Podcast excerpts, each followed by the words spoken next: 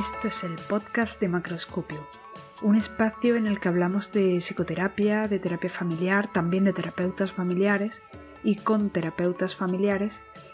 Y, bueno, y también hablamos de intervención psicosocial, de otros contextos de intervención, de técnicas, de estrategias, de modelos.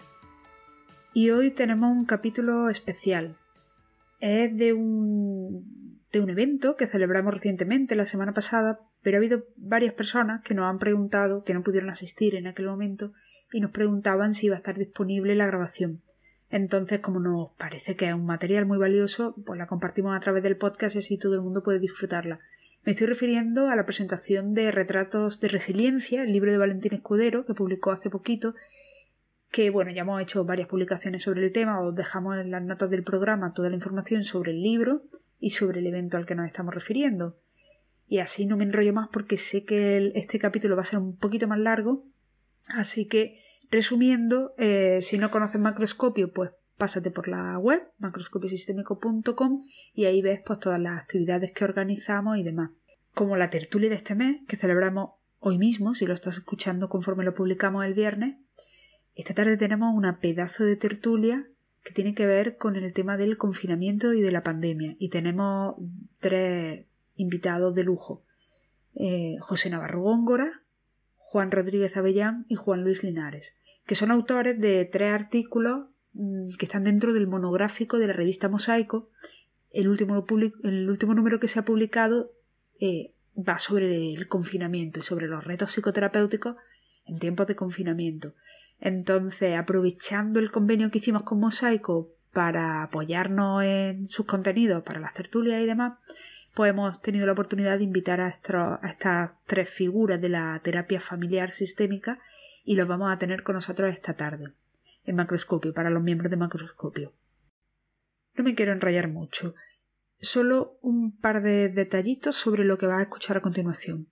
Por un lado, disculparme porque el sonido no es muy bueno, es un poco regular cuando hablo yo. Cuando habla Valentín, que es lo importante, no hay, no hay problema, creo que se escucha perfectamente, pero sí es cierto que hay momentos en los que se solapan las voces y mi micrófono no estaba activado el, el micrófono principal y captó el sonido del portátil y se escucha un poquito regular, pero bueno, soy un poquito tolerante que el contenido merece la pena. Ya digo, a Valentín se le escucha perfectamente. Y por otro lado, mm, eh, hemos hecho algunos cortes porque sorteamos un par de ejemplares eh, durante el evento y eso, y esto pues lo hemos quitado y hemos dejado lo que nos parece más relevante. Y verás que no va a haber despedida en este capítulo porque tampoco la hubo en el evento terminamos con música y me parece significativo e interesante que este capítulo termine de la misma manera. Así que me adelanto porque necesito, no puedo hacer este capítulo sin agradecerle a los miembros de Macroscopio, que son los que financian este proyecto y los que lo están sacando adelante. Pues eso, muchísimas gracias por estar ahí, por continuar apoyándonos y que nos vemos esta tarde en la tertulia.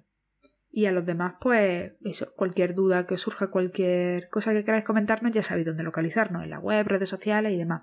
Nada, no me como más tiempo y os dejo ya con la presentación del libro Retratos de Resiliencia, con Valentín Escudero.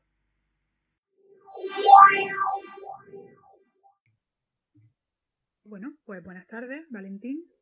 ¿Qué tal? Hola, buenas tardes. Empezamos con esta presentación un poco atípica con muchas ganas de presentar este libro. Ya llevamos un tiempo, ¿verdad?, esperando este momento, planeando e inventando y por fin te tenemos aquí en Macroscopio para, para hablarnos de retratos de resiliencia, que es un libro atípico y especial y así lo hemos querido transmitir porque no, no sé si la gente que está asistiendo ahora al directo a través de YouTube o está aquí en la sesión, ha tenido la oportunidad de echarle un vistazo, pero desde luego no es el típico manual de psicoterapia, es algo distinto y esta presentación en todo momento planteábamos que queríamos que fuera algo diferente. A ver qué, qué tal se nos da, a ver si somos capaces de, exprimir la oportunidad de, tenerte hoy aquí y de poder disfrutar de este ratito de relato y de comentar acerca del contenido y de las entrañas del libro. ¿no? Vamos a hablar de resiliencia a través de los relatos que, ha escrito para este libro. una buena forma de, empezar sería em, escuchar uno de esos relatos. No sé si quieres comentar tú algo al principio, quieres introducirlo o presentarlo tú mismo. Eh, no, yo solo, bueno, sí, sí quiero agradecer esta, este acto en el ciberespacio para, para hablar de, lo, de los relatos es verdad que, yo soy un, autor de manuales y de cosas eh, que tienen que estar muy estructuradas, muy claras, muy justificadas, y esto es otra faceta muy diferente. ¿no? De todas maneras, el libro, eh, para los que no lo conozcan, eh, son, relatos que están, organizados con tres tipos de material. Un material que son que se llama, es decir, un apartado del libro es en sesión y, son eh, relatos que tienen que ver con momentos determinados. Yo creo que para, para mí son momentos eh, especiales o que tienen una trascendencia especial en sesiones de psicoterapia. Luego hay otra parte que, que es otra sección que son mensajes, cartas, en fin, material, que, material que tiene que ver con, material también que se produce en el contexto de terapia, pero que es muy diverso y que tiene que ver con mensajes que quedan ahí también eh, eh, especiales, ¿no? Eh, emails, cartas, cosas que se traen por, escritas a terapia. Y después hay una parte que son historias de vida, ¿no? Historias de vida, pues bueno, pues esa parte del privilegio que tenemos los terapeutas de, de entrar dentro de, de, otras vidas, ¿no? Y esa es un poco la idea, que por lo tanto mm, tiene un elemento eh, narrativo y de, eh, y de, captar momentos y de captar material determinado, que no es nada científico, es más bien un material que tiene que ver con las emociones, con, em, con los procesos así más internos y menos racionales eh, y sí es verdad que, todo eso está en, torno al, cambio y a la psicoterapia. Y bueno, dicho esto un poco por clarificar, ¿no? La idea de, un poco, en que nadie se, nadie se pueda encontrar con algo que no se parece si, si se acerca al libro, pues que sepa más o menos con qué se puede encontrar, ¿no? Y sí, me parece fenomenal, eh, sin más, empezar por, por, por el relato y, por la lectura y, a partir de ahí, pues si podemos establecer un poco de, diálogo, podemos eh, reflexionar, fenomenal. Estupendo. Pues tenemos por aquí a Tamara que, que va a iniciar esta, esta primera lectura. Hola Tamara. Hola. va a leernos eh, el relato de Paula. Y luego ya Valentín nos hace un contexto ¿verdad? De, esta historia. Bien, solo, solo decir previamente que hay un relato, un grupo de microrelatos eh, y el último es Paula eh, y, realmente recoge, recoge un poco la recoge Paula que es la psicóloga, que es la terapeuta y, y, realmente en el libro ese relato es el final de un grupo de personajes, ¿no? Y vamos a, vamos a, si vamos a leer eso, vamos a ver un poco, un poco desde, la perspectiva de, ese momento de, de, Paula, ¿no? esperando a sus, a sus consultantes o sus clientes. Pues adelante, Tamara, cuando quieras. Vale.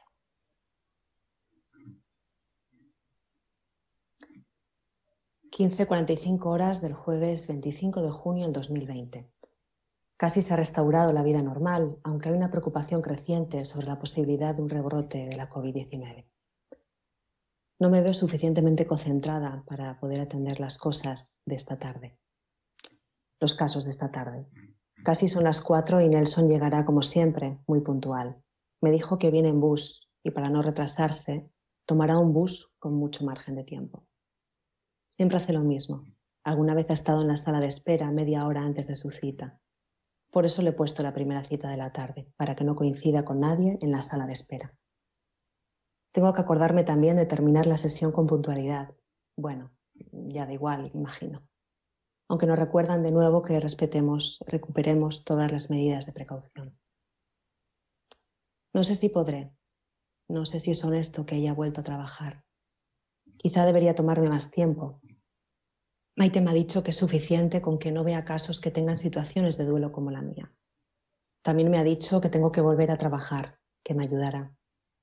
Espero que no me deje tirada. Ha puesto la siguiente sesión conmigo para dentro de 15 días. Me parece mucho tiempo. He decidido comenzar con este horario de tarde porque me siento más fuerte. Me cuesta dormirme a una hora razonable y por las mañanas tengo que hacer un gran esfuerzo para levantarme pronto. Por las noches es casi imposible no pensar en mi madre, en su muerte en soledad, en que yo fui la más partidaria de una residencia. Todo lo que pasó me martiriza y no sé si podré trabajar igual que antes, pero tengo que intentarlo. He estado de baja muchas semanas y entiendo que ya no puedan esperar más. Miguel está también teniendo mucha paciencia conmigo. Ayer aceptó mis disculpas por todo lo que le grité el martes. Yo creo que no hubiese sido capaz de perdonar a alguien que me dijese todas las idioteces que le solté yo el martes por la noche. Maite me dice en las sesiones con ella que todo esto que yo sufro también es colectivo, que no solo me está pasando a mí, que estamos viviendo unas terribles secuelas de la COVID. Me duele incluso repetir ese nombre. No me siento mejor cuando Maite me dice que piense en otros momentos difíciles de nuestra historia colectiva. El golpe que nos dio el terrorismo en 2004. Ella sabe que yo participé como voluntaria en el dispositivo psicológico. La crisis económica. Pero no puedo, joder, no puedo. Esto ha sido miserable, cutre, ruin, tantas muertes, tan invisibles, tan frío. Tengo que ponerme las pilas. Nelson ya está en la sala de espera. Está de pie sin tocar nada, con su mascarilla. Voy a repasar un poco todo lo que tengo que hacer esta tarde. Tengo pánico, de que me pregunten qué tal estoy, cómo me ha ido todo. Quizás saben que he estado de baja. No sé qué decir si me preguntan. Se me olvidó trabajar esto con Maite. Ahora ya no tengo tiempo de llamarla. Voy a ver las notas que me han dejado los pacientes. Nelson, adolescente del programa de trauma, acogido por su tía de origen dominicano. Sí, sí, lo recuerdo. Un chico con una gran sonrisa y un tanto ingenuo, aunque mentalmente rápido y espabilado. Estamos trabajando muy bien antes del confinamiento. Tiene una gran capacidad de reflecting sobre su vida. Le encanta trabajar sobre sus sueños. Le cuesta hablar de su madre y de los episodios de abuso que sufrió él. Pero se expresa muy bien sobre el presente tiene ilusión, está muy agradecido por cómo su tía Mercedes lo ha salvado, trayéndolo a España. Admira a sus primos, tiene un respeto enorme por Rosa, la que trabaja en el hospital. Por cierto, tengo que preguntarle por ella, espero que no haya sido afectada. No me acuerdo bien de toda la familia.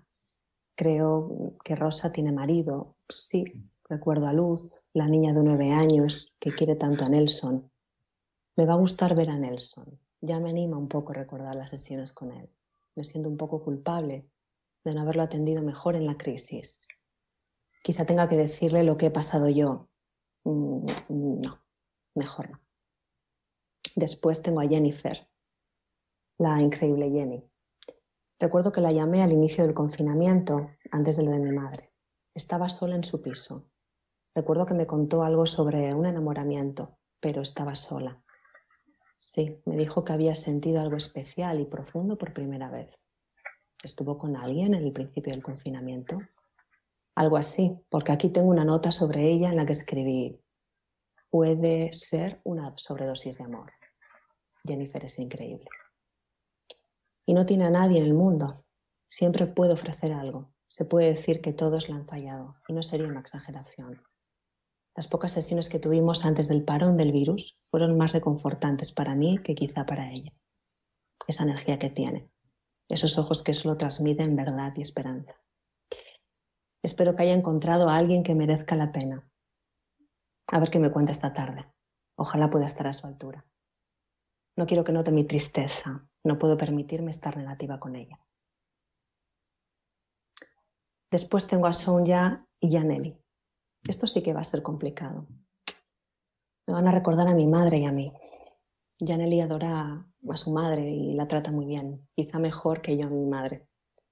No quiero pensar ese tipo de cosas. Tengo que separar el trabajo de mi vida personal. Quizá debería haber hablado de este caso con Maite. No sé si podrá hacerlo bien.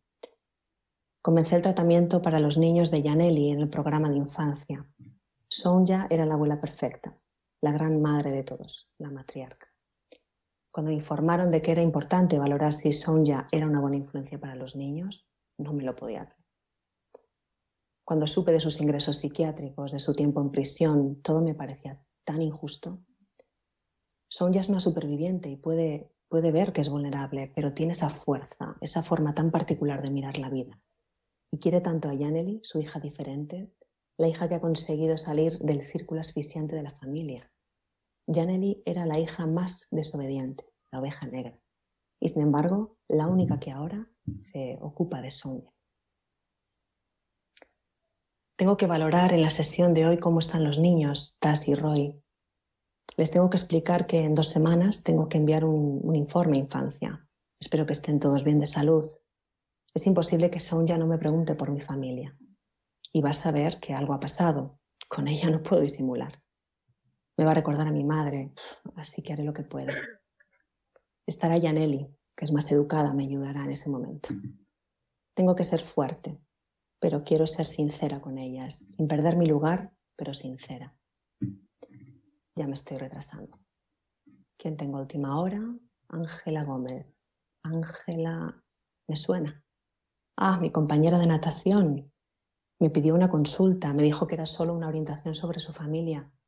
¿Cómo es posible que le haya dado cita? ¿En qué estaba yo pensando cuando dije que sí? Si no tiene problemas. Le diré que mejor nos vamos a tomar un café y hablamos de nuestras cosas. Ya voy a comenzar tarde con Nelson. Voy a hacerle entrar. Hola Nelson, ¿cuánto tiempo? ¿Cómo te va? Bien, un poco raro volver a terapia. Tengo algunas cosas anotadas. Contesta mostrando su libreta. ¿Sueños? También. Al estar tanto tiempo en casa sin salir, anoté en la libreta un montón de cosas, pero seguro que muchas son tonterías. Pues seguro que son tonterías muy interesantes. Gracias por continuar con la tarea de escribir en la libreta. De nada. ¿Y usted? ¿Todo bien en su casa y demás? Sí, todo bien. Ahora, bien. Gracias, Tamara. Eh, qué lectura más bonita, Tamara. Muchas, muchas gracias. Eh, bueno, es un, eh, es, un relato que, lo que pretende es eh, enseñar un poco la trastienda, digamos, del, de la trastienda del terapeuta.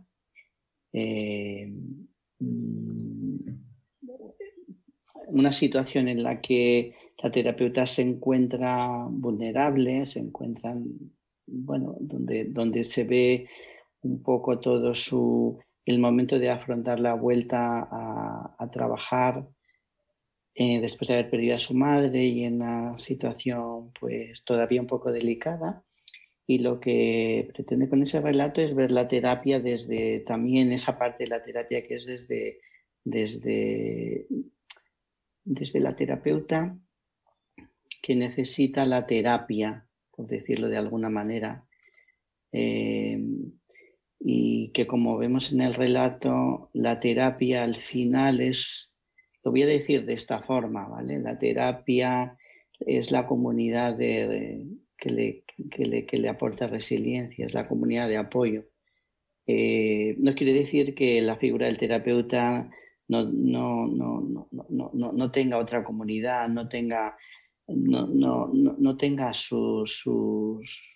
Eh, se menciona algunas cosas de su vida, ¿no? de su pareja, etcétera, pero mm, lo que intenta el relato es hacer ver que la comunidad de la gente a la que atiendes es de alguna manera solo para el terapeuta eh, una de sus comunidades, ¿no? una, una, de sus, una de, sus, de sus redes. ¿no?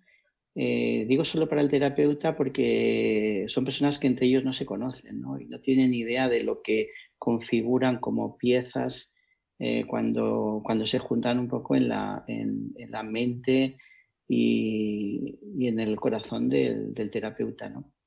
Entonces, en este relato eh, hay una idea que a mí me gusta mucho sobre la resiliencia y es que la resiliencia tiene mucho que ver con la comunidad es verdad que como todo lo que pasa por el, por las manos de los psicólogos, pues eh, se indaga mucho en el aspecto cerebral, en el aspecto psicológico, en el aspecto individual, en factores del individuo, pero en mi experiencia hay otro, otra dimensión de la resiliencia que, que, es, que, es, la comunidad. Eh, mm, siempre he encontrado en los eh, clientes que he tenido en psicoterapia que podríamos decir que llama la atención su resiliencia, es decir, que han tenido adversidades enormes y mantienen, básicamente lo que mantienen es la idea de, de va a haber una alternativa, ¿no? De la idea de tener un proyecto, a veces un dislate de proyecto, pero un, un, proyecto, ¿no? La idea de estar caminando en alguna dirección, aunque esté llena de dificultades. Pues siempre en esas personas he encontrado, eh, he encontrado un poco que hay, que, que, que, hay elementos siempre en su, en su comunidad, en su entorno, que siempre, eh, siempre o muchas veces eh, descubrimos eso. Y entonces en este caso, eh, el, pánico un poco de, Paula, de la, de la, terapeuta, es eh, la idea de me van a preguntar, si me preguntan cómo estoy, ¿no?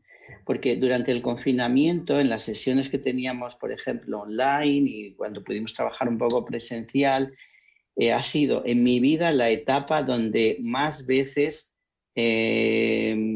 las familias con las que he trabajado, las personas con las que he trabajado me han, preguntado, ¿y qué tal estás? ¿Y cómo está tu familia? ¿Y está todo bien?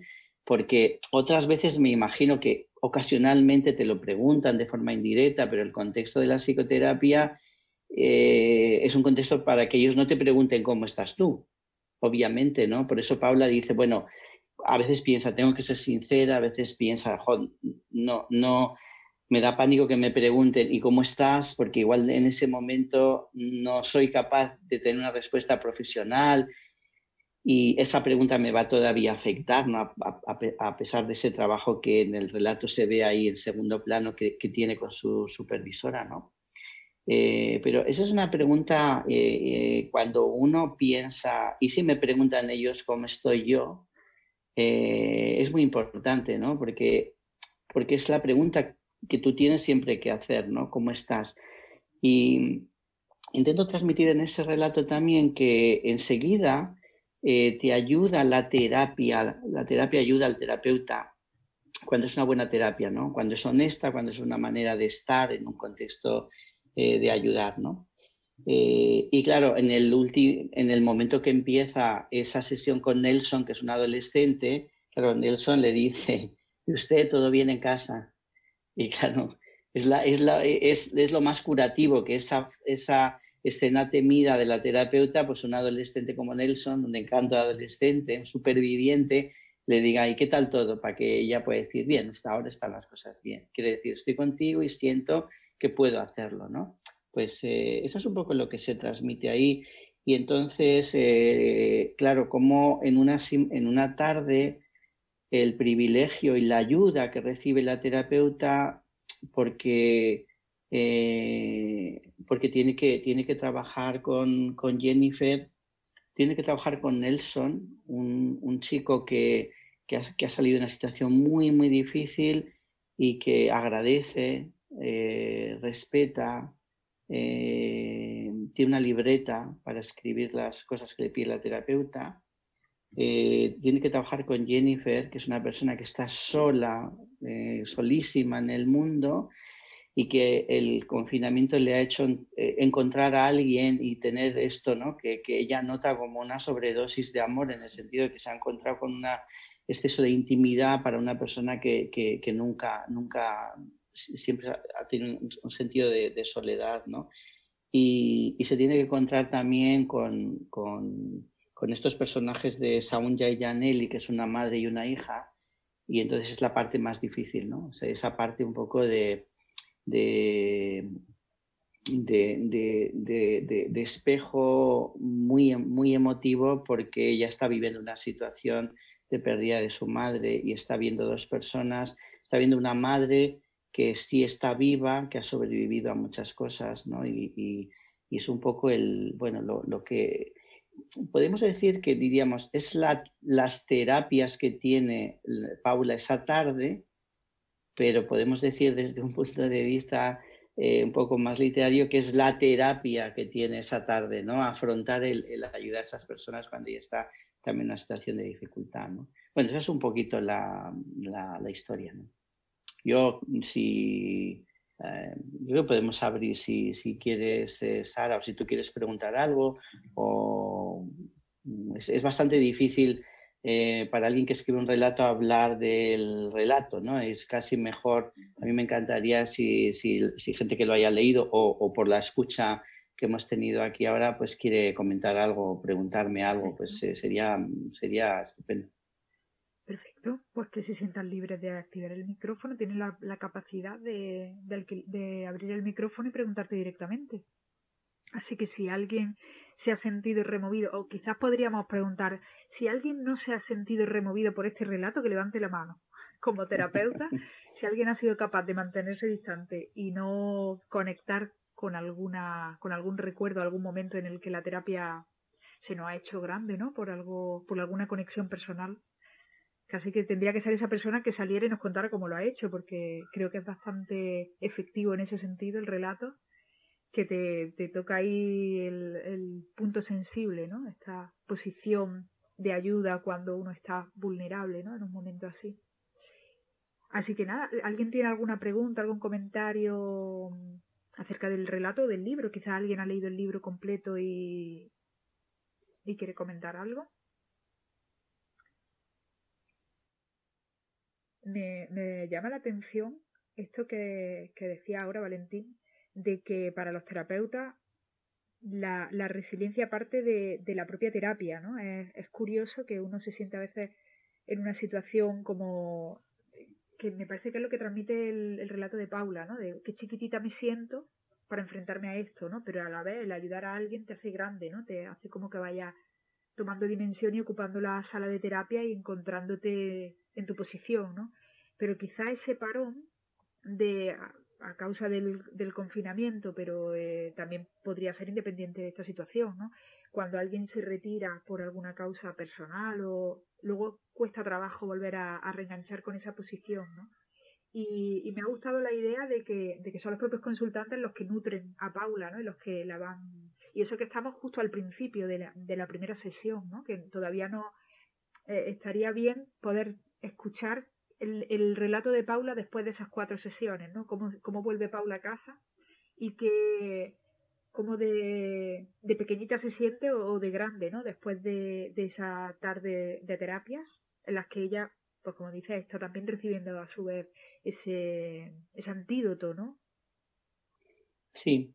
Eh, bueno, prefiero dejar si hay algún comentario, si la gente se anima. Eh, Venga, no Yo creo que, Paula, leyendo el, relato de Paula, em, es un poco como que se piensa que, los profesionales somos personas que, no, sufrimos o que em, como que somos un poco inmunes ¿no? a veces a, la vida, ¿no? Y el psicólogo se pone malo, el educador también sufre.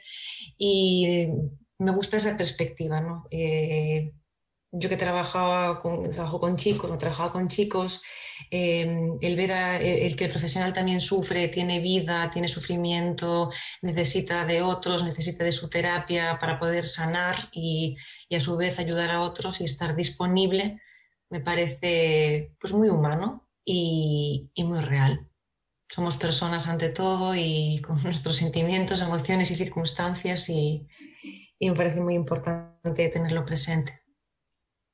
Sí, yo, gracias Pilar. Yo creo además, eh, quiero insistir un poco en esta idea de tomar conciencia eh, de que una de las comunidades de ayuda y de apoyo del terapeuta eh, pueden ser la, gente con la que trabajas, la gente a la que, tú, a la que tú ayudas.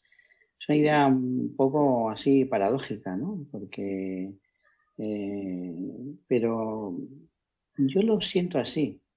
Y eso también es un impulso para tener una relación muy honesta de ayuda, tienes que cumplir una responsabilidad, ¿no? Y, insisto que ellos no son en una comunidad entre ellos, pero la gente con, la que tú estás trabajando al final constituye, eh, y, de hecho es una, una constituye una comunidad que te, que te puede ayudar si haces bien tu trabajo, ¿no? Y, además es curioso a veces, ¿no? Porque a veces tú, yo a veces fantaseo con, bueno, eh, no solo fantaseo, a veces bromeo con, con, la gente de mi equipo en poner las citas de, determinado orden para que coincidan en la sala de espera algunas personas, porque tengo la fantasía de que, bueno, esto me ha llevado, esto me llevó en un momento determinado de trabajar con adolescentes a tener un impulso de hacer terapia de grupo y no por una motivación teórica, sino porque de repente yo pensaba en este chico y en esta chica, en este chico, y, y, y, en mi mente eran una comunidad y dije, les voy a invitar a ser una comunidad, bueno, una comunidad especial, ¿no? Como terapia de grupo, ¿no? Entonces, bueno, esta es una de las ideas que está ahí y, momentos del relato que son pensamientos eh, muy positivos, eh, muy, muy constructivos, ¿no? Cuando dice, eh, bueno, eh, me ayudará, ¿no? me ayudará, me lo, seguramente o Nelson, o eh, a veces piensa, tengo que estar a la altura, pero otras veces piensa, bueno, mm, esto me ayudará, ¿no? Eh, entonces eso yo, yo creo que es, eh, en fin, que, que también transmite una manera de, de, de, entender lo terapéutico. Y la persona del terapeuta que está ahí, ¿no? Y que es una persona y que su propia vulnerabilidad eh, es lo que nos hace pensar en que un terapeuta que puede trabajar es resiliente, ¿vale? Porque, porque, porque se va, va, va, va a estar en situaciones eh, vulnerables que tiene, que tiene que aceptarlas, ¿no? Tiene que aceptarlas. Bueno, ¿cómo seguimos, Sara? Pues... Eh, puedo, perdón. Ay, sí, claro, claro, sí, sí. Victoria, es que como me he incorporado a la última, me daba un poco de vergüenza hablar la primera.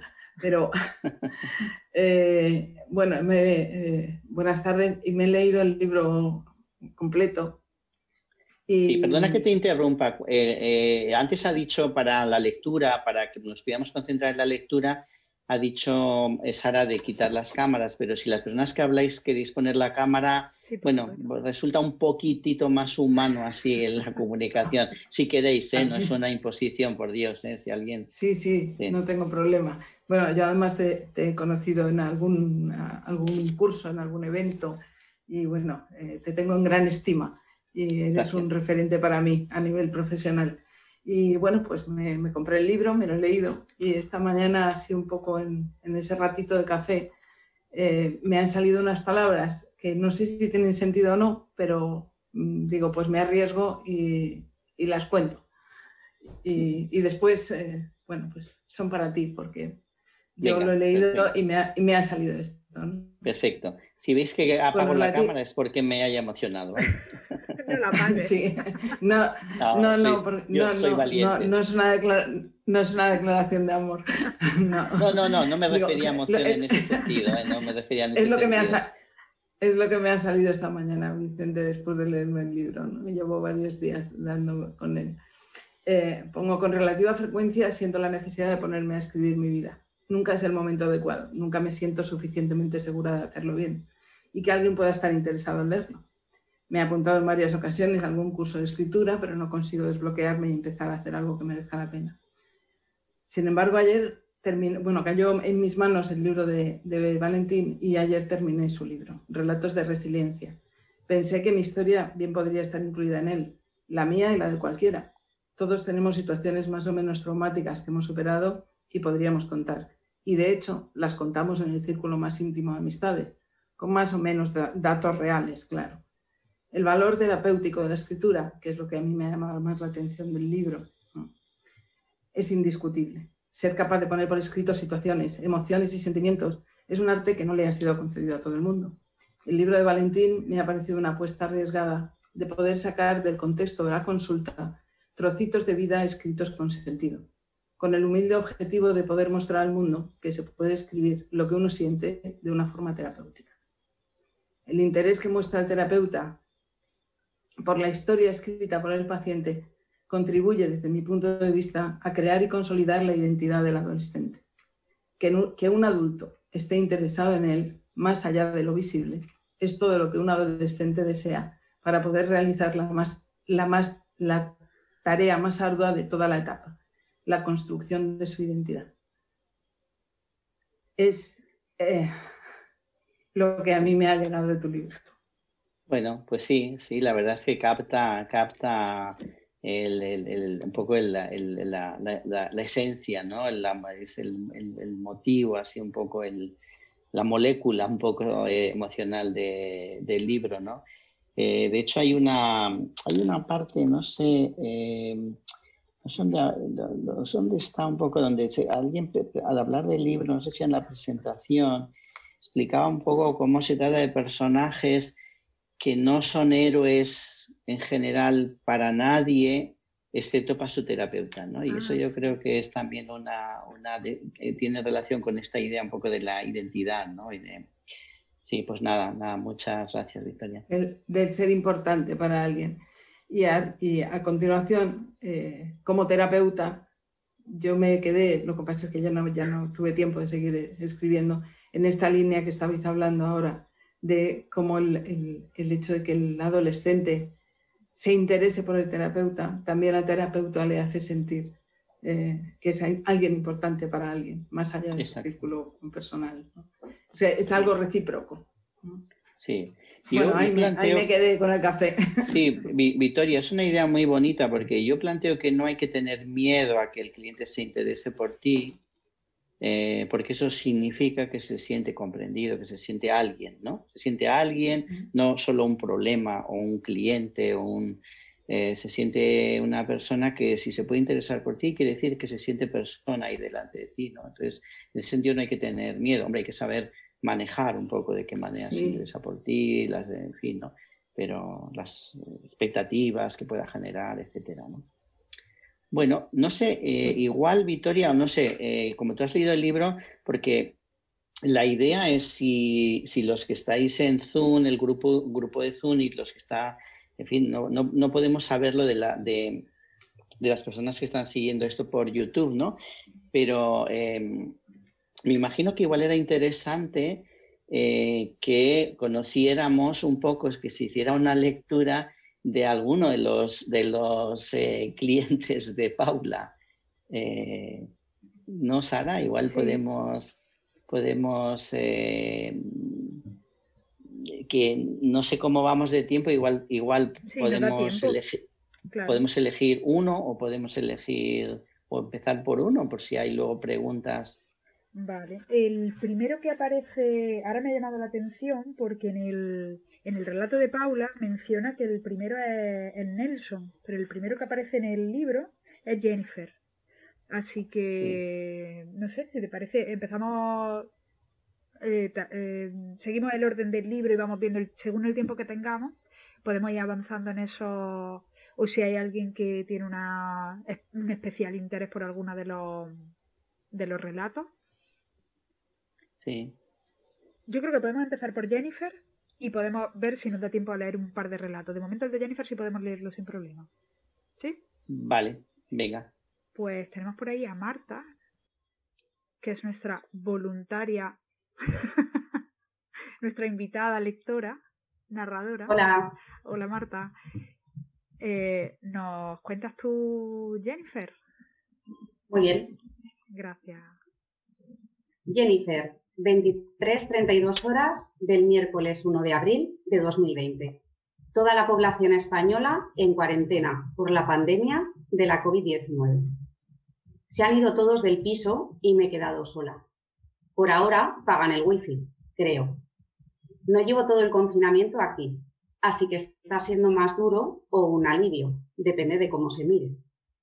Las dos primeras semanas decidí confinarme con Alba, fueron dos semanas muy intensas. Todavía no sé si buenas o malas. Está por ver. Solo llevábamos saliendo un par de meses, exactamente nueve semanas. Porque voy a eliminar la segunda, ya que tuvimos un, no sé cómo llamarlo, un malentendido. Decir una infidelidad no sería adecuado, porque en la primera semana lo nuestro estaba todavía en el aire. Para mí ha sido la primera relación que parece una relación. Y está claro que ella, siendo más joven que yo, creo que tiene 20, aunque no sé de dónde lo he sacado. Tiene más experiencia de estar con alguien en serio o aparenta bien. Pensando lo mejor, la idea de confinarnos juntas fue suya. Igual no tiene tanta cabeza como parece. Una noche le dije que yo no tenía a nadie. Y fue un momento complicado, porque odio que la gente se compadezca. Es algo insoportable. El caso es que fue decirlo y me puse inmediatamente a la defensiva, como si yo hubiese escuchado su tono de voz, visto su cara y conociese lo que iba a decir. Y todo eso era una mierda, y yo me iba a ofender. Pero igual que en esas videollamadas con mucho retardo, unos segundos después de ver y oír lo que había inventado mi mente que ella diría, resultó que Alba respondió de otra manera, con curiosidad normal, sin pasarse, sin esa cara. Y ahí me tiré a la piscina y le conté mi vida sin milagros. El milagro es que yo estuviese con ella y contándole que mi padre es un cabrón que ha hecho 12 años de cárcel y mi madre una persona adicta que yo apenas he visto tres semanas seguidas desde que tenía seis. Lo más complicado fue contarle que tenía idealizado a mi padre y me escapé de una familia acogedora bastante maja para ir a vivir con él. Me da todavía vergüenza y es imposible de explicar. Cuando Alba me preguntó qué pasó con mi padre, entendió por mi cara que la cosa había sido muy jodida y pasamos del asunto. La otra pregunta inevitable fue más fácil. Me refiero a explicarle a Alba cómo llegué a entender que lo de mi madre era una enfermedad. Pero también me da palo explicar todas las putadas que le hice a mi madre y a mis abuelos maternos hasta que cumplí los 18 años. Hasta a mí misma me parece raro que esa adolescente tan hija de puta fuese yo.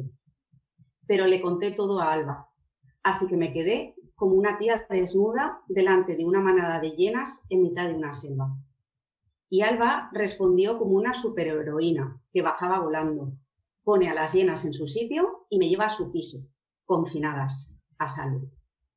Es verdad que Alba también me contó bastantes cosas de su vida y creo que no me contó mucho porque su vida es tan normal que no da para más. Para mí, el problema es aceptar que una tía como ella pueda estar conmigo y también se lo dije. Creo que se lo dije mal, pero lo solté. Joder, nunca he abierto así con nadie. Ha sido eh, por la puta cuarentena. Cuando Alba me dijo que tenía que irse a cuidar a sus padres, vino mi pánico y mi paranoia. Yo ya sabía que ellos lo llevaban pidiendo desde el primer día y también que son bastante mayores y que su madre tiene una enfermedad rara, autoinmune o algo así. Cuando llegó el momento, le dije que era injusto, que su hermano mayor era quien debería ocuparse de sus padres, obviando que vive en Nueva Zelanda, y que no podía dejarme así. Reaccioné fatal, la verdad. Dejé su apartamento para volver a mi piso. Su portal y el mío distan 20 metros en la misma calle. Mis padres, compañeros, mis tres compañeros de piso salieron disparados para su casa el primer fin de semana de la alarma son unos niñatos que no han tenido problemas en su vida. Todo lo pagan sus padres, todo lo organizan sus padres. Ni me preguntaron qué iba a hacer yo. Bueno, no quiero enfadarme. La cruda realidad es que soy yo quien no tengo esa alternativa de largarme y me salió un poco de resentimiento. Al menos me dijeron que me quedase y que seguirían pagando su parte del piso, aunque Mano no ha pagado todavía. Y sobre todo que el wifi lo iban a pagar para no dejarme tirada. Volver a este piso sin mis compañeros es raro. Echo de menos a Carla especialmente. Parece que todo lo que estábamos viviendo este curso haya sido un sueño irreal. Es mi primer año sin ayudas, sin educadores, sin mi psicóloga, aunque la veo cada tres meses. Pero también mi primer año de libertad total. Y de hecho me estoy organizando.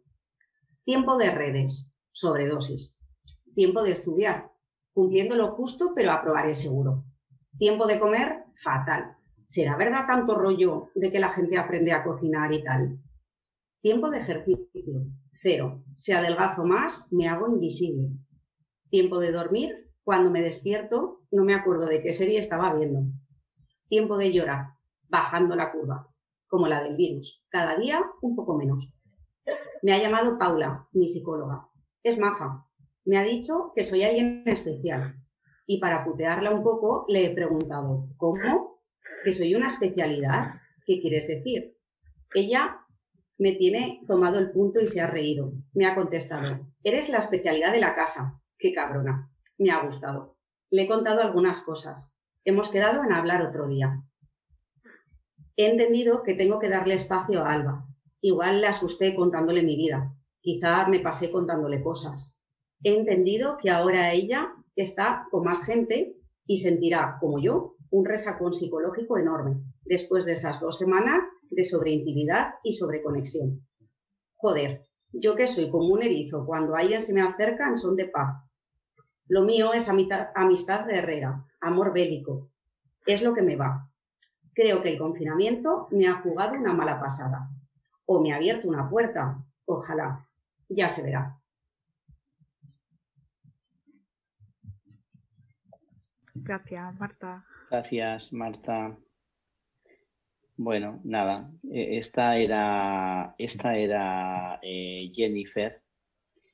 Eh, básicamente está basada en una situación real eh, de una persona que, que, tenía muchísimas dificultades. Yo llevaba muchísimo tiempo por toda su trayectoria, porque una persona con muchísimo abandono, cuesta muchísimo conectar y, y bueno, tenía una relación y se vio casi de una manera así accidental, eh, confinada dos semanas con esa, con esa persona y, y no se cuenta en el relato que pidió una, hizo una llamada de urgencia, la atención de urgencia que tenía, que tenemos ese dispositivo y yo pensando, bueno, pues no sé, en su soledad, en cualquier situación más trágica y lo que me dijo es que eso, tiene una especie de, sobredosis que estaba súper, super, que, que, se había abierto más que nunca en la vida y que estaba un poco, que no sabía, no sabía lo que la podía pasar, ¿no? que la podía pasar cualquier cosa. Y bueno, pues yo le dije, pues sí, te puede pasar cualquier cosa, porque cuando te abres a la gente. Eh, cuando conectas con alguien, es claro, a, partir de ahí estamos estamos vendidos, ¿no? Un poco decían broma, y decía, no puede ser, no puede ser, no, no puede, pero dime otra cosa, te llamo para que me digas que no, que no tiene ninguna importancia. Y yo, no, no, y decía, sí, tiene importancia, ¿no? Has conectado con alguien, y además puede ocurrir que eso sea circunstancial, pero aún así será bueno, y puede ocurrir que eso te lleve a, a tener una relación que nunca imaginaste que se podía tener, ¿no? Y ese es un poco la, el personaje, ¿no? Y la, el cuento. No sé si hay algún comentario concreto sobre, sobre esto o aprovechamos los minutillos que quedan y, avanzamos y leemos el de Nelson. Vale, pues como no veo micros que se activen, tenemos por ahí todavía en el banquillo a Tamara. Venga, vamos a ver Nelson, que veíamos en, El, relato de Paula. estoy seguro que Nelson, Nelson, como es el que hemos visto su primer minuto en terapia con Paula, seguramente eh, tiene un interés especial. Así que sí, me, alegro que, entre, que haya tiempo para, para conocer a Nelson. Estupendo, pues venga, dale, Tamara. Vamos a ver. Nelson. 4.45 horas del miércoles 1 de abril de 2020. Toda la población española en cuarentena por la pandemia de la COVID-19. Son las 4.54 de la mañana y Nelson no puede soportar ver cómo ese corzo o ternera o lo que sea es devorado por varios leones. Los leones lo miran a él directamente y le entra pánico. Se comen al pobre animal con mucha facilidad. Es como morder un helado cremoso. Este detalle aumenta su pánico. Esa sensación de carne blanda le recuerda algo terrible y no quiere pensar en ello. También las miradas de los leones mientras se comen al manso animal cremoso le hacen recordar algo que le da incluso más miedo, los ojos pastosos y enrojecidos del señor Luis Emilio, cuando se acercaba a él de niño y comenzaba todo aquel infierno. Los leones comienzan a moverse hacia él y el corazón de Nelson aumenta su galope de huida hasta tocar ese punto de alarma que hace que se despierte. Está sudando y agitado. Respira mal. Mira a su alrededor y comprueba que no está en su selva ni tampoco en Cauruco y que no acecha el asqueroso Luis Emilio. Nelson se incorpora con dificultad porque se ha quedado un poco entumecido por la mala postura al dormir. Por un momento, la visión nocturna de la casa le hace dudar de si es real o un sueño. ¿Esto es real? ¿Es verdad? Se da cuenta de que al día anterior, zapeando en la tele, se paró un par de minutos en un documental de animales y vio unas escenas terribles sobre leones cazando. Siente un escalofrío al recordar que esa escena le hizo pensar en todo lo que había vivido desde los 6 hasta los 13 años. Le pareció absurdo porque no tiene nada que ver una cosa con la otra y rápido cambió de canal. Toma la botella casi vacía de Coca-Cola del frigorífico y echa un trago que termina de consumir todo lo que quedaba, ya sin fuerza ni sabor, pero suficientemente fría para despejar su pesadilla y reponerle un poco de ánimo. Ahora se percata de que se había quedado dormido sobre la alfombra y un cojín diminuto jugando con la Xbox. Se ve que alguien apagó la consola y le echó una manta por encima. Seguro que fue Luz, piensa, cuando ve que su hermanastra está durmiendo en el sofá contiguo, como todas las noches desde que se inició el confinamiento. Se acerca un poco a ella y al ver que está profundamente dormida, le dice en susurros, Eres una crack, Luz, la number one. Nelson siente ganas de fumar un cigarrillo y encara el pasillo hacia el patio interior del edificio. Es diminuto, pero como viven en el bajo, pueden salir y sentarse en un maltrecho sillón. Se para en el pasillo y abre con mucho cuidado una puerta que da a una pequeña habitación interior que solo tiene un ventanuco al patio. Ve que Rosa está dormida y calcula que le queda poco más de una hora para levantarse e ir a trabajar. Es auxiliar sanitaria en el hospital. Desde el confinamiento apenas la ve, porque trabaja todo el tiempo y viene a dormir de forma sigilosa, sin forzarse, sin rozarse con nadie. De hecho, no quiere que nadie entre en esa habitación. Nelson entra sigilosamente y ve que un par de dedos del pie de Rosa asoman por fuera de la manta. Estira un poquito de la manta para tapar esos dedos descuidados. Te debo la vida, Rosa, por pagar mi viaje desde Cauruco. Sale sigilosamente y en el otro lado del pasillo está completamente abierta la puerta de una habitación grande con tres camas. Se queda mirando el caos de ropa, cajas, aparatos y cuerpos dormidos en las posiciones más absurdas. Cierra los ojos y se imagina por un momento que entra en la habitación y ordena todo y coloca a todos en una posición cómoda para dormir. Lo sobresalta un rugido y otra vez le viene una pequeña réplica de miedo a los leones. Pero es un ronquido aislado y felino de Sabela. Es increíble que una garganta de 13 años haga ese ruido. En la habitación está Sabela, durmiendo con la pequeña Carmen en una cama, los primos Richie y James en otra cama y la tía Mercedes con el pequeñín Iván en la tercera cama. La tía está cuidando de a Iván todo el tiempo desde que Rosa, su madre, está en riesgo por el virus y trabajando todo el día sin descanso. Nelson se acerca al centro de la habitación y recoge un vaso de plástico y un peluche harapiento. Sonríe satisfecho al salir de la habitación. Aquí todos duermen sin miedo. Ya al final del pasillo, no se atreve ni a asomar la nariz en el cuarto que era un trastero almacén y Paco usa ahora como habitación, desde que han venido Richie y James a esta casa por el confinamiento. Paco es el marido español de tía Mercedes y trabaja a turnos en los almacenes de Carrefour. Casi nadie en la casa sabe bien cuándo trabaja de mañana, de tarde o de noche.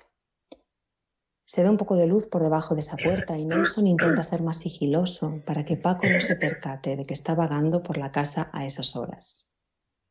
Por eso se lleva un susto cuando al abrir la puerta, que da al patio de luces, se encuentra a Paco ahí sentado en el viejo sillón tirando un cigarrillo. ¿Qué haces a estas horas despierto? le pregunta Paco sin mostrar apenas sorpresa. Me quedé dormido en la alfombra de la sala y ahora me iba a dormir. ¿Aquí en el patio? pregunta Paco con ironía afectuosa. No, claro, ya me voy. ¿Quieres un cigarro? Tía Mercedes no me deja fumar en la casa. Ya, pero esto es el patio, es fuera de la casa, dice Paco pasándole el cigarro. Gracias. ¿Qué haces tú? ¿A qué hora entras a trabajar hoy? Dentro de poco, más de una hora. ¿Y no podías dormir? Me he despertado pensando en la prueba. ¿Te han hecho una prueba del virus? Me la van a hacer hoy, a todos los de mi sección. ¿Y estás preocupado? No, no tengo síntomas y tenemos mucha seguridad. Estoy pensando en esta familia. Ya, vaya tela. Somos una carga. No te creas. Para mí sois más bien, no sé cómo decirlo, unos anticuerpos. Joder, Nelson, ¿qué salidas tiene? Oye, no te rías tan alto que si se despierta tía Mercedes me mata. Anticuerpos, serás cabrón. No te rías tú y pásame el cigarro que si viene Mercedes y te ve fumar, me va a matar a mí y con razón. Nelson se levanta y se despide de Paco para irse a dormir en la habitación que usaba Rosa antes del confinamiento. Cuando ella está en la cama y apaga la luz, se acuerda de que debería anotar el sueño de los leones para contárselo a Paula, la psicóloga. Duda un momento, pero vuelve a encender la luz y saca la libreta y el boli de debajo de la cama. Sueño con unos leones que se comen a un animal indefenso y blando, sin fuerza, escribe. Después lo tacha todo y en su lugar simplemente anota algo que estudió el día anterior para los deberes de clase. Anticuerpos, sustancia segregada por los linfocitos de la sangre para combatir una infección. Gracias, Tamara. Bueno. A vosotros. Gracias, Tamara. Gracias. Bueno, eh, mm, no sé qué comentar de este relato. Eh, de nuevo, si alguien quiere salvarme preguntando algo, pero bueno, eh, clarísimamente para mí representa ese sentido de que la resiliencia se basa en una comunidad. Se trata de un chico con una situación de trauma terrible, rescatado, eh, acogido y, que por la noche deambula y va viendo, ¿no? Dormida, bueno, menos a Paco. Y, es, un poco el, el, sentido de, estar a salvo, ¿no? Eh, tuve, tuve casos de este tipo en el confinamiento, en el confinamiento de marzo-abril, confinamiento total, eh, que contra todo pronóstico eh, les resultó muy positivo. La sensación de estar cobijados, de que el mundo se había parado eh, y de que se sentían, y esta escena que me, contó mi Nelson, de, no sé, mirar por la noche ¿no? a la gente que tenía allí, esos pequeños detalles, alguien le ha puesto una manta a él, él ha tirado un poquito de la manta de rosa para taparle los pies, encontrarse que en esa clandestinidad de la noche Paco le dice, ¿quieres un piti? ¿Quieres un cigarrillo? ¿no? Es decir, esta sensación que, que, está curando un poco sus, sus, demonios, ¿no? sus sueños eh, en los que siempre es devorado, es, es atacado, etcétera, ¿no? sus sueños traumáticos.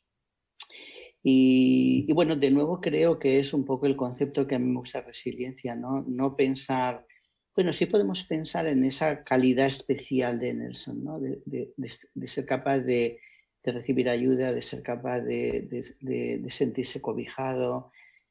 Mm, pero luego está esa parte, ¿no? De conectar con una, conectar con algo, ¿no? Con una comunidad. Es, es, es, es importantísimo, ¿no? Y bueno, creo que el, que el relato intenta expresar esa, esa, emoción, ¿no? Donde es despertarte y decir es, qué es real y qué no es real, ¿no? O sea, tener la duda de decir, es real que estoy a salvo, porque a la gente que sufre trauma le lleva muchísimos años eh, en que ya no te despiertas un día y tienes dudas de si has sido, de si estás siendo atacado, ¿no? De si, de si, es, si cuando estás bien es real o realmente es un sueño de tu estar mal, ¿no? Eh, y eso requiere, pues eso requiere de que creamos, creamos eh, una conciencia eh, de ese daño una conciencia que no solo es clínica, sino que es una conciencia social, es una conciencia de comunidad, es una conciencia de que también nuestra casa es el sitio de Nelson. ¿no? Esa es un poco la, idea del relato. Bueno, si, alguien quiere añadir algo, comentar o... Uno de los relatos más potentes ¿eh? para mí, que, que, he tenido la oportunidad de releer el libro un par de veces. Este mm. relato de Nelson, no sé, me es uno de los que me ha parecido, parece como una escena de apenas tres minutos y sin embargo está como cargadísima, ¿no? De, de pasado y de presente y de estar en estos dos sitios a la vez, ¿no? estar a salvo y estar y sentirse vulnerable.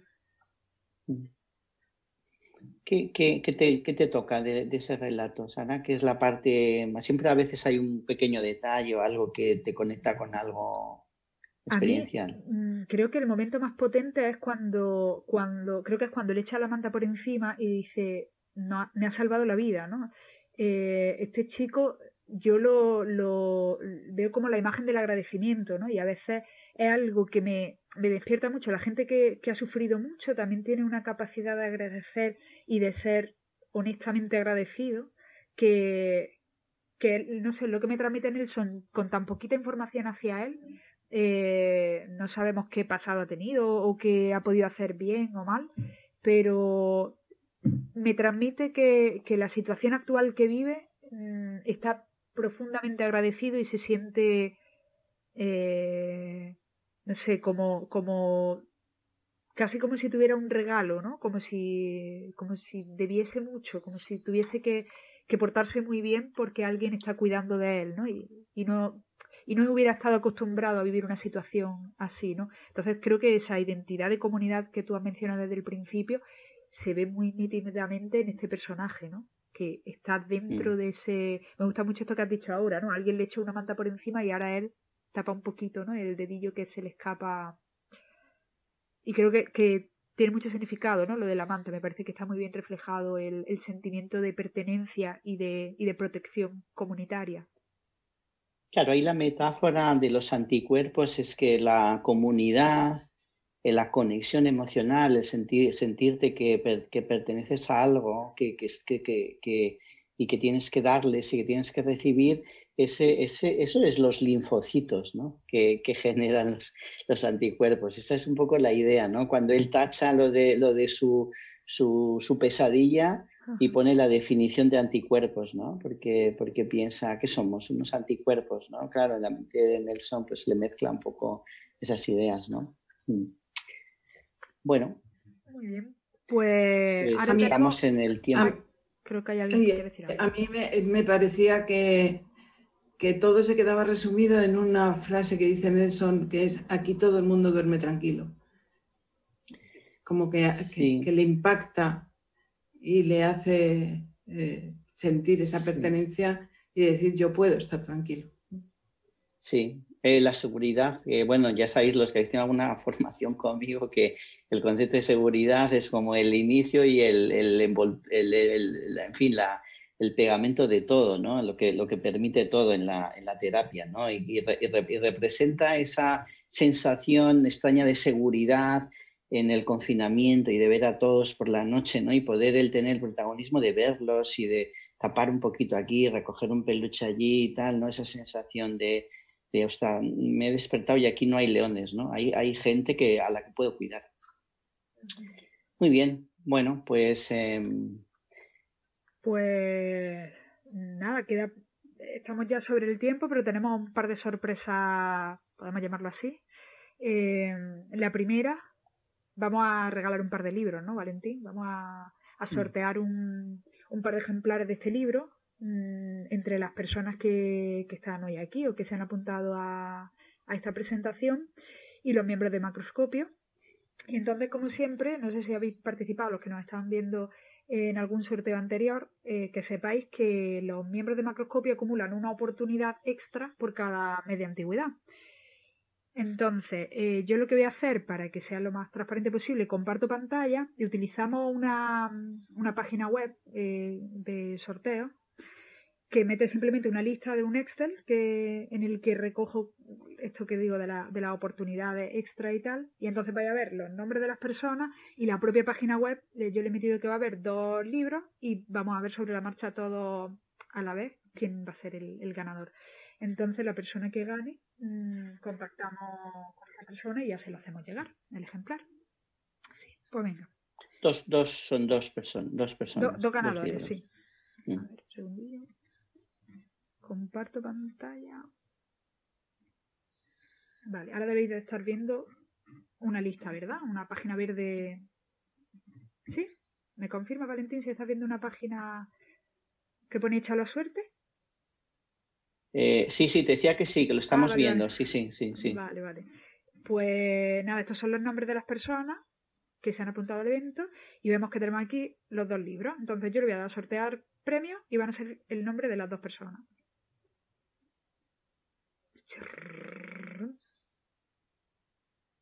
Le dan un poco de emoción al asunto. Vale. Pues tenemos a Raquel López, voy a hacer una captura. Raquel López y Mara Mateos Fernández. Pues estas personas ya contactaremos con ellas para, hacer la entrega de, los dos libros. Felicidades a estas dos Vale, pues, vale, pues eh, como era Raquel y, Raquel y Mara. Y Mara, vale. Bueno, Raquel y Mara, pues nada, si, que, si os Mira, Mara está aquí que la estoy viendo conectada y hay alguna, hay, creo que Raquel López era, ¿verdad? Sí, porque había un par de Raquel. Sí, Raquel López. Vale, bueno, decirles que si, si lo leen y, y tienen algún feedback sobre el libro, a mí siempre me encanta recibir por correo cualquier feedback sobre como, como el que nos ha ofrecido hoy Victoria Párez, pues eh, que encantado, ¿vale?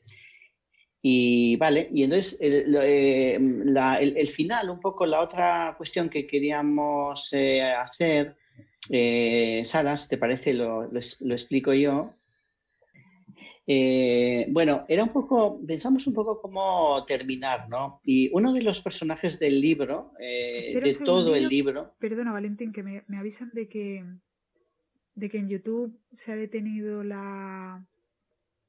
que no lo están viendo. Entonces voy a intentar resolverlo. Vale. A ver.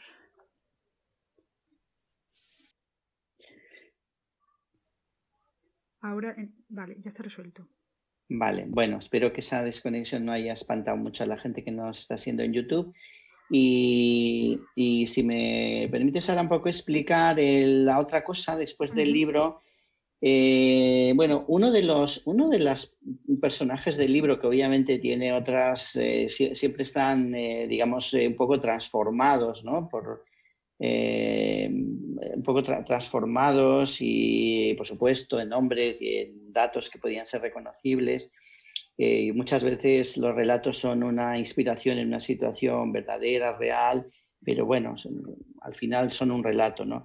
Pero una de las personas que además me ayudó porque leyó algunas partes del libro y que hay un relato inspirado en esta persona, eh, bueno, estuvimos un poco, iba a estar con nosotros hoy, pero es un poco complicado porque cuando se dio cuenta de la densidad de psicólogos, trabajadores sociales, educados que podía haber, me dijo, no, es que, no, no, es que me puede dar, que, que, es, que, es, que, es, probable, que es probable que esté, que esté en YouTube siguiéndolo, pero no, no para participar. Pero sí me dijo que, una contribución de su reflexión un poco y que enlaza con la idea de resiliencia, es que me autorizó a que pudiéramos poner, eh, que pudiéramos, y, bueno, seguramente las personas que habéis leído el libro, que lo vais a leer, después vais a estar pensando quién es de, los relatos, pero es igual, me refiero que tendríais que buscar en todo el libro. Pero bueno, nos ha, nos ha parecido terminar con un mini concierto de una canción y media de él, ¿no, Sara? No sé lo que vamos a poner, una, una, me imagino, ¿no? Eh, pues como tú veas, son las 8 y 10 por allí pero yo creo que merecería la pena, aunque nos extendamos un poquito, las dos son seis minutos y yo creo que va a merecer la bueno, pena. Bueno, sí, sí, es una fusión un poco de dos temas. Y entonces, eh, bueno, vamos a hacer como alguien, como eh, acaba de decir Mara, gracias por el taller. Bueno, es un taller que han hecho Nelson, Jennifer, es decir, bueno, y las personas que hay detrás de ese relato, ¿no? Pues el taller también lo va a terminar, eh, lo va a terminar eh, este, esta, esta persona que aprecio muchísimo y que, bueno, pues ha sido, es ahora mayor de edad, pero ha sido ha sido, ha estado en terapia conmigo bastante tiempo y se hace unas reflexiones excelentes. Como sería muy difícil para él hacerlas aquí verbalmente rodeado de, profesionales, pues sí que me ha autorizado un poco a, poner sus reflexiones, dos reflexiones, y con esa, con esa transmisión vamos a terminar. Quiero decir que no va a haber post nada, sino que el, el fin un poco es ahora terminar con, con esta, esta música, ¿no? También los que algunas personas que me conocéis sabéis que yo siempre empiezo, termino con música. Esto es tampoco nada sorprendente que, que en fin, que lo uso mucho en la terapia. Entonces, bueno, pues eh, muchísimas por mi parte, Sara, me, me, despido aquí. Muchísimas gracias a todo el mundo, muchas gracias por el interés por el libro, por los relatos. Los relatos, lo único que intento con los relatos es captar el interés sobre personas como Nelson, como que nos enseñan, que nos curan, incluso como en el caso de Paula, eh, pues eso, como Jennifer, como, como, Nelson, como Ángela, etcétera, ¿no? Y nada, muchísimas gracias, un abrazo muy fuerte a todo el mundo. Eh, cuidaros mucho, por favor, que tenemos, que tenemos que llegar todos sanos y salvos a la primera fiesta que, que podamos celebrar, en fin, aunque sea con mascarilla, la primera fiesta, fiesta buena, ¿no? Buena fiesta. Nada más. Pues muchas gracias, Valentín. voy a poner, voy a poner estos dos temas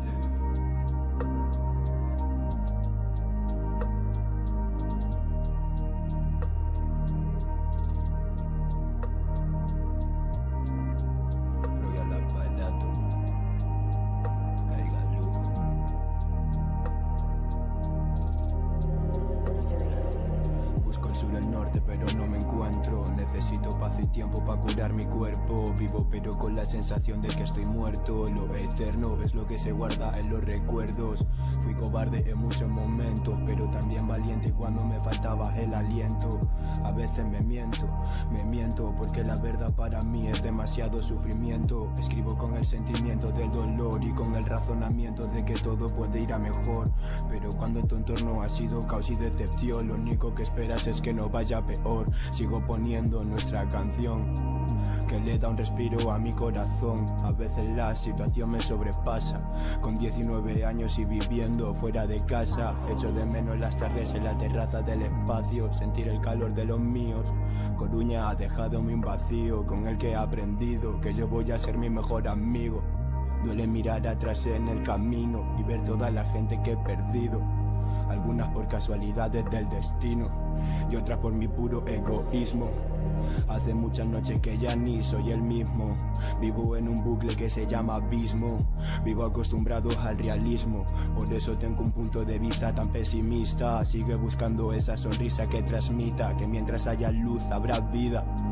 Pocos entienden el sentido de estas líneas. Escribo cada texto con la sangre de mis venas. Un folio con mis letras. Es lo que me salva de entrar en un bucle de pena. Tus palabras me queman. Por eso saltan chispas cada vez que te acercas. Fuiste la que me trajo al mundo, pero también la que me dejó a la deriva sin rumbo. Cuando todo se complicó, empezó mi silencio profundo.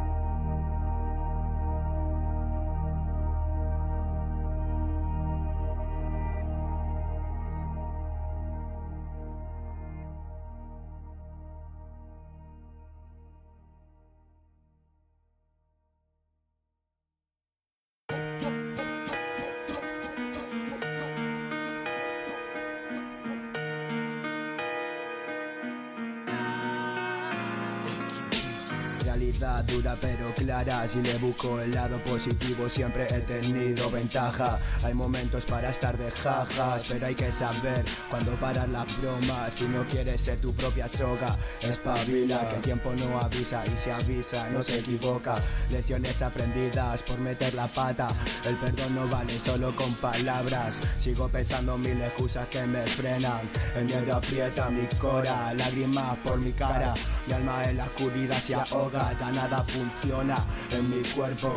Puro hielo en vena es lo que tengo, soy puro sentimiento, por eso mi mente oculta mis defectos. Es que ni lo pienso, yo solo vivo del momento, sin preocuparme del tiempo. Vivo contento, aunque haya vivido un infierno. Nunca creí en lo eterno. Hasta que su mirada apareció en ese invierno Y ahora me siento como un dios en el cielo Sigo mi vida como un juego eh, a veces ganamos, otras perdemos, pero lo importante es que crecemos. Eh, yo, de los errores aprendemos. Escribo versos en su cuerpo con mi lengua, no eres cualquiera. Si me ha visto más en las malas que las buenas, Javi eso lo recuerda, pero Froggy quien lo expresa en las letras. Y a la puta mierda se fue todo, cambiaron las circunstancias, las personas, el modo. Y ahora toca echarle pelotas yo solo.